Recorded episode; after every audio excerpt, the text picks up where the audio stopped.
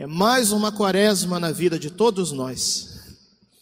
E nesse primeiro dia, pós quarta-feira de cinzas, a igreja coloca diante de nós esse evangelho que estampa, quase de forma desenhada, qual que é a espiritualidade que nós somos chamados a viver na quaresma. Porque esses 40 dias que a igreja vive aqui na terra, na penitência, na oração, na caridade, são também os 40 dias que Jesus viveu no deserto.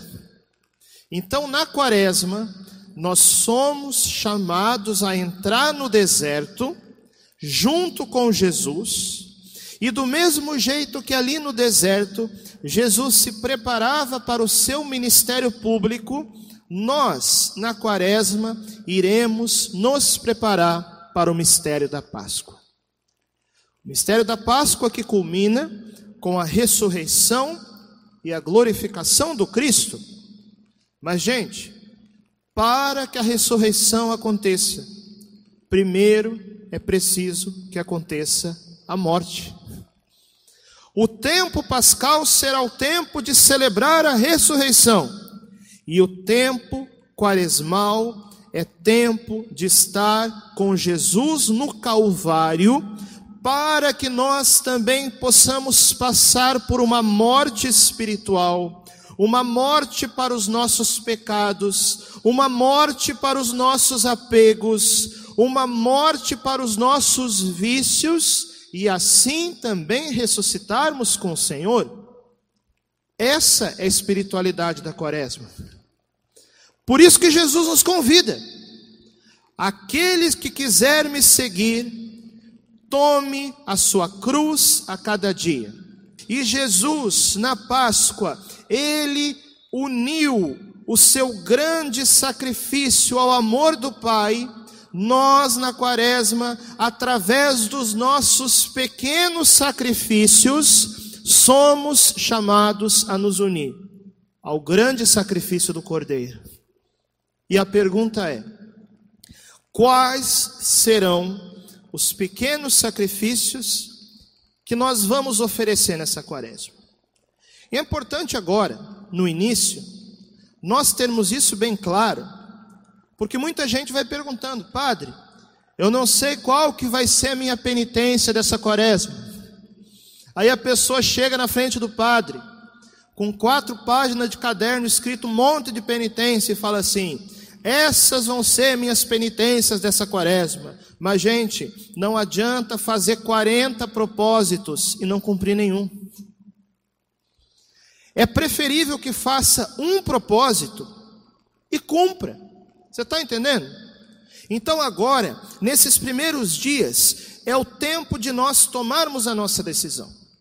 Quais serão as nossas penitências nessa quaresma? É preferível que nós façamos poucas, mas façamos bem feitas, com amor, porque no fundo, no fundo, é isso que vai contar. Não é o número de penitências, mas é a qualidade do amor que nós seremos capazes de colocar nas penitências que nós fizermos. E para isso nós temos alguns critérios. Primeira coisa, a nossa penitência precisa ser de algo que nos dá algum prazer. Por exemplo, não adianta fazer uma penitência, ah, esse ano eu vou passar a quaresma inteira sem tomar café. Mas você gosta de tomar café? Não. Então o que, que adianta? Tem que ser algo que vai doer no nosso calo, né? Algo simples, algo pequeno, mas tem que incomodar um pouquinho. Senão não tem sentido. Então você pensa em algo que você pode renunciar nessa quaresma. Pode ser a carne, pode ser o café, pode ser o doce, pode ser o refrigerante, pode ser a cervejinha, pode ser o cigarro, pode ser a televisão, pode ser dormir no chão, se não vai fazer mal para a sua saúde, pode ser tomar banho frio, se não vai te fazer mal, pode ser acordar mais cedo, pode ser fazer vigília três horas da manhã, pode ser rezar mais tempo de joelhos, escolha. Mas tem que ser algo que incomode um pouquinho. Esse é o primeiro critério. Segundo critério, tem que ser algo lícito. O que é uma coisa lícita? Uma coisa lícita é uma coisa que é permitida, né? Não adianta o sujeito chegar e falar assim: Padre, nessa quaresma, eu vou passar sem trair minha mulher. Isso é penitência de quaresma? Não. Isso é obrigação para viver o ano inteiro. Não adianta ficar sem trair a mulher na quaresma e depois voltar a trair. A quaresma é algo, a renúncia de algo lícito. Trair mulher é pecado. Comer doce não é pecado. Então você pode renunciar ao doce. Entende? Então é algo que te dá algum prazer, algo que seja lícito, algo que seja compatível com o teu estado de vida. Então, por exemplo, a pessoa tem pneumonia, ela quer fazer penitência de tomar banho frio. Vai dar certo? Não vai. Porque vai estar comprometendo a própria saúde, você está entendendo? Então tem que ser algo compatível com o seu estado de vida.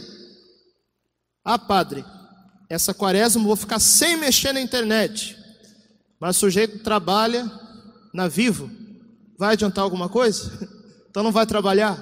Está entendendo? Aliás, eu acho problemático, minha opinião, esse negócio de penitência de WhatsApp. Porque você sai do WhatsApp para fazer penitência, ninguém consegue falar com você depois. Então tem penitência que ferem a caridade, tá? Se você só faz besteira no WhatsApp, tudo bem mas talvez você use o WhatsApp para falar com a sua mãe que está velhinha, por exemplo. Então você vai ficar sem falar com a sua mãe esse tempo todo, né? Então tem que ser uma penitência, número um, que dá algum prazer, que seja lícita, que seja adequada ao seu estado de vida. E número quatro, que não vá ferir a caridade. Ah, padre, fazer penitência de passar 40 dias sem tomar banho, em nome de Jesus. Acho que nem Jesus vai gostar dessa penitência, né? Por quê? Porque vai estar ferindo a caridade. E a caridade está acima da penitência. Então eu queria que com esses quatro critérios agora, nós pudéssemos fechar os olhos, ficar um instante em silêncio, e que cada um, se ainda não decidiu, faça o seu propósito. Quais serão os seus pequenos sacrifícios nessa quaresma que vão te unir ao grande sacrifício do Cordeiro.